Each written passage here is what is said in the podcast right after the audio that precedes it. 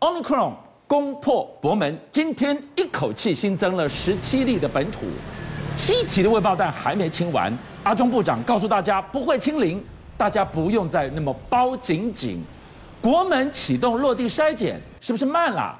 错过了黄金九天，我们才不得不走到了这一步呢。退一步讲，如果做不到清零，我们我们也不想包紧紧，政府拿什么让人民安心啊？俊相哥，你要看哈，今天来观众朋友，我们一张图告诉你，十七个人确诊本土病例，撸来撸去，打刚弄咋归耶，十七例什么概念哦？俊相哥，一月七号、一月九号就来这家牛排馆吃饭的人，基本上是五 K 哈，差不多都五丢了。你看哈，一月七号已经这么多，然后呢，粉红色的这五、这四、这五个是今天又多出来的，另外一月九号的也多出来，有没有看到一零一八零五一、一八零五二、一八零五三，这是一月九号的，所以这是蓝底，这是粉底，然后。跟他有接触过的无症状的也出来确诊，所以一月七号跟一月九号，光是去这个餐厅吃饭，以及他们吃饭回去以后遇到没有去吃饭的另外的家人，一传就已经十五个了。然后呢，有一个住在基隆，而且在桃园当防疫建车司机的，现在他也确诊了。好，防疫建车司机，他因为呢，平常就是从基隆到桃园去开防疫建车，机场歌友会有没有？经常各会还没结束，今天又传出来还有一八零六四。好，那我十七个这样很快跟大家讲完之外，今天进到台湾的境外移入的四十九个，本土的一直在传，境外的从来没有少。那这种状况，Omicron 怎么可能没有存在在我们的社区当中呢？所以陈时中部长才会讲说，他希望不要再有未爆弹，但他觉得一定会有还不知道的未爆弹。所以走到了这一步，是不是不得不？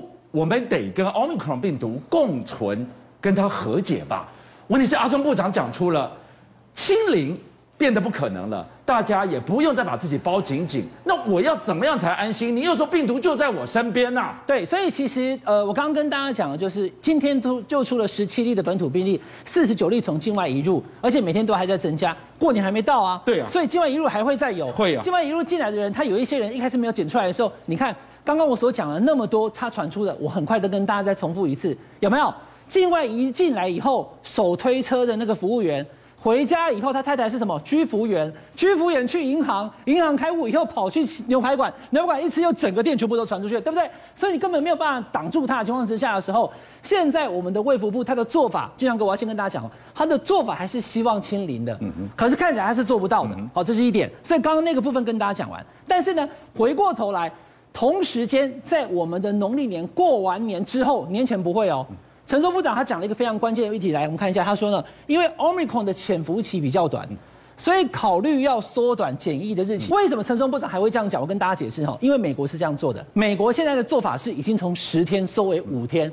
十天缩为五天，不是说你安全了，但五天以后你就可以走了，回到社区当中，他也不是那么在乎你有没有可能再传给别人。为什么？因为他们的政策叫做与病毒共存，是他没有希望这个病毒从此消失在社会当中，只是我们接受它，尽量控制，但是不恐惧它。好，我们现在看到了，当 Omicron 的整个检疫的日期缩短，是不是预告了从现在开始一到过年之后，甚至到了暑假，一步一步我们开始要跟病毒共存，走到了这一步。是不是当时的清零内部没守好，攻破了山海关，你也不得不接受呢？我们把时间倒回几天前，我们看到国门当时就像伟汉讲的，政府其实一开始的开始还是想要清零哦。对，我们有没有错过了什么黄金日期？来，我先跟大家讲时序哈，因为回头再看就很清楚了。观众朋友，在去年的十二月十四号的时候，我们开始实施七七七。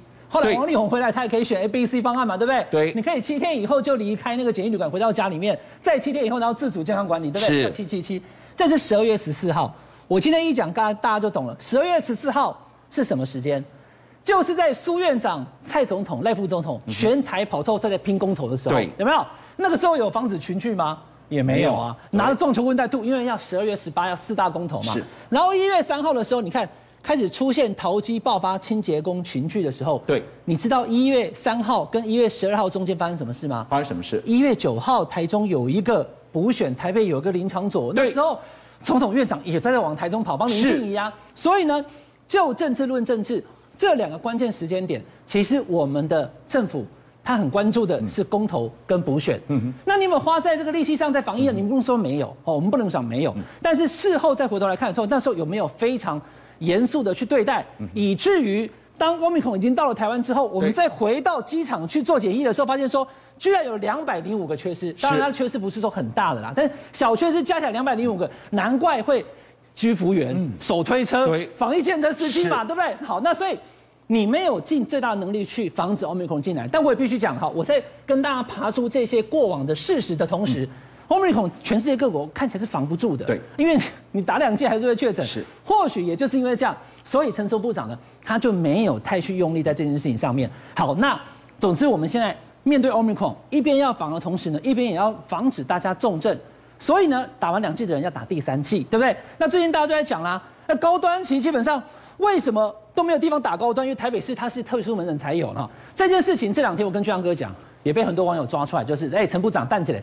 阿中部长，你去年十月二十五号那一天哦，有一个女记者问他说：“哎，我要去哪里打疫苗？”他说：“你要打什么疫苗？如果你要打高端的话呢，我等一下就可以带你去。”他知道哪里可以打高端。那为什么记者说要打，你可以带他去？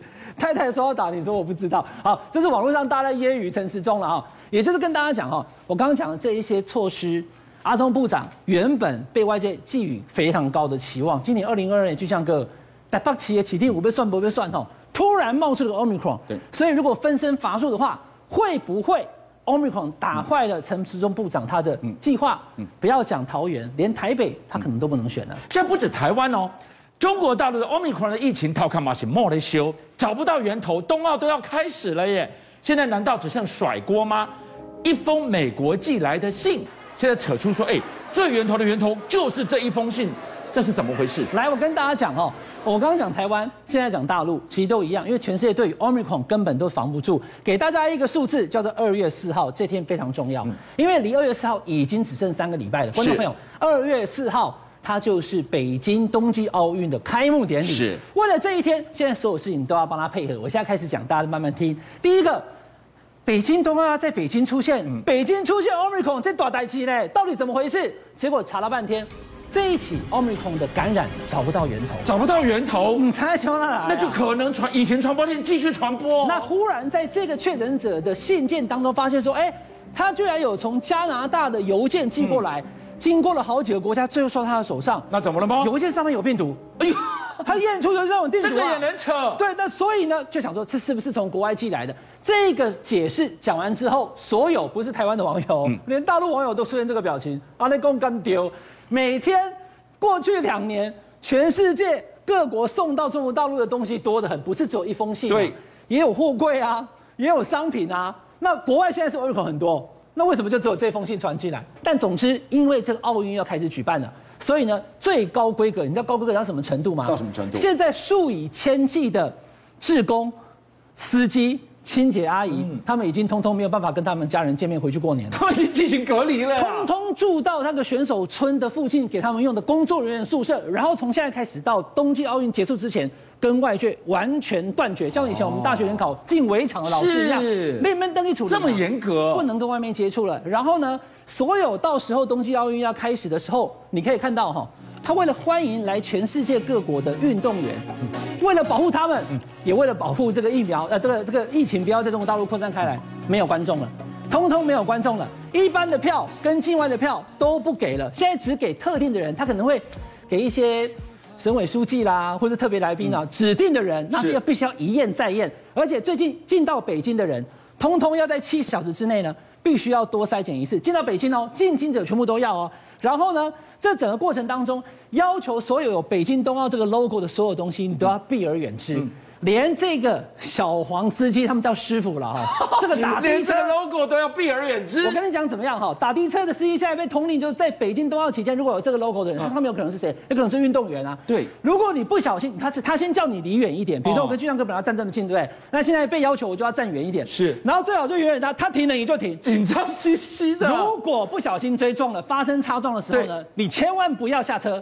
你千万不要接触，出车祸了你不能处理，你不可以处理，你不可以下车跟他讲说，哎，你怎么撞我的车？不行，你看到这个 logo 以后，因为里面有可能是运动员，所以呢，通通隔离，你只能在那边等待公安警察来处理。然后当指定的，比如说我今天有幸被指定说，哎，我要去看，对不对？是，我在里面会不会讲说，你在看比赛的时候呢，你不可以把嘴巴张开，你看到他表演的非常好的时候。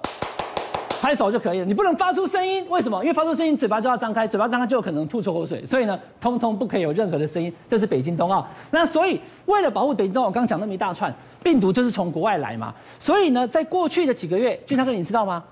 现在有取消了三千多班的航班，因为他希望降低病毒进到中国大陆的可能性，取消三千多班。